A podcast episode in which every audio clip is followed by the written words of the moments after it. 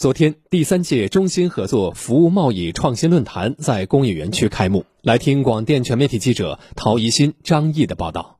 副省长惠建林出席开幕式并致辞，市委副书记、市长李亚平，清华大学国家金融研究院院长朱民，新加坡驻沪总领事蔡登和出席活动。惠建林说。当前新一轮科技革命和产业变革孕育兴起，信息技术加速演进，制造业与服务业深度融合，全球服务贸易蓬勃发展。新加坡是全球服务贸易产业高地，新苏服务贸易合作空间广阔，希望苏州进一步扩大服务业开放，深化中新服务贸易合作，探索服务贸易高质量发展新路径。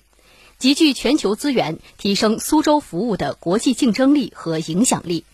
蔡登和表示，作为中新两国政府间的首个合作项目，苏州工业园区在两国服务贸易合作中扮演着开拓者的角色。同时，苏州工业园区也是新加坡企业进入长三角及中国市场的平台。新加坡将继续深化与苏州市、江苏省在创新驱动和服务贸易领域的合作，携手将两国经济发展推向更开放和更高质量的水平。市领导吴庆文、杨之平，市政府秘书长周伟出席活动。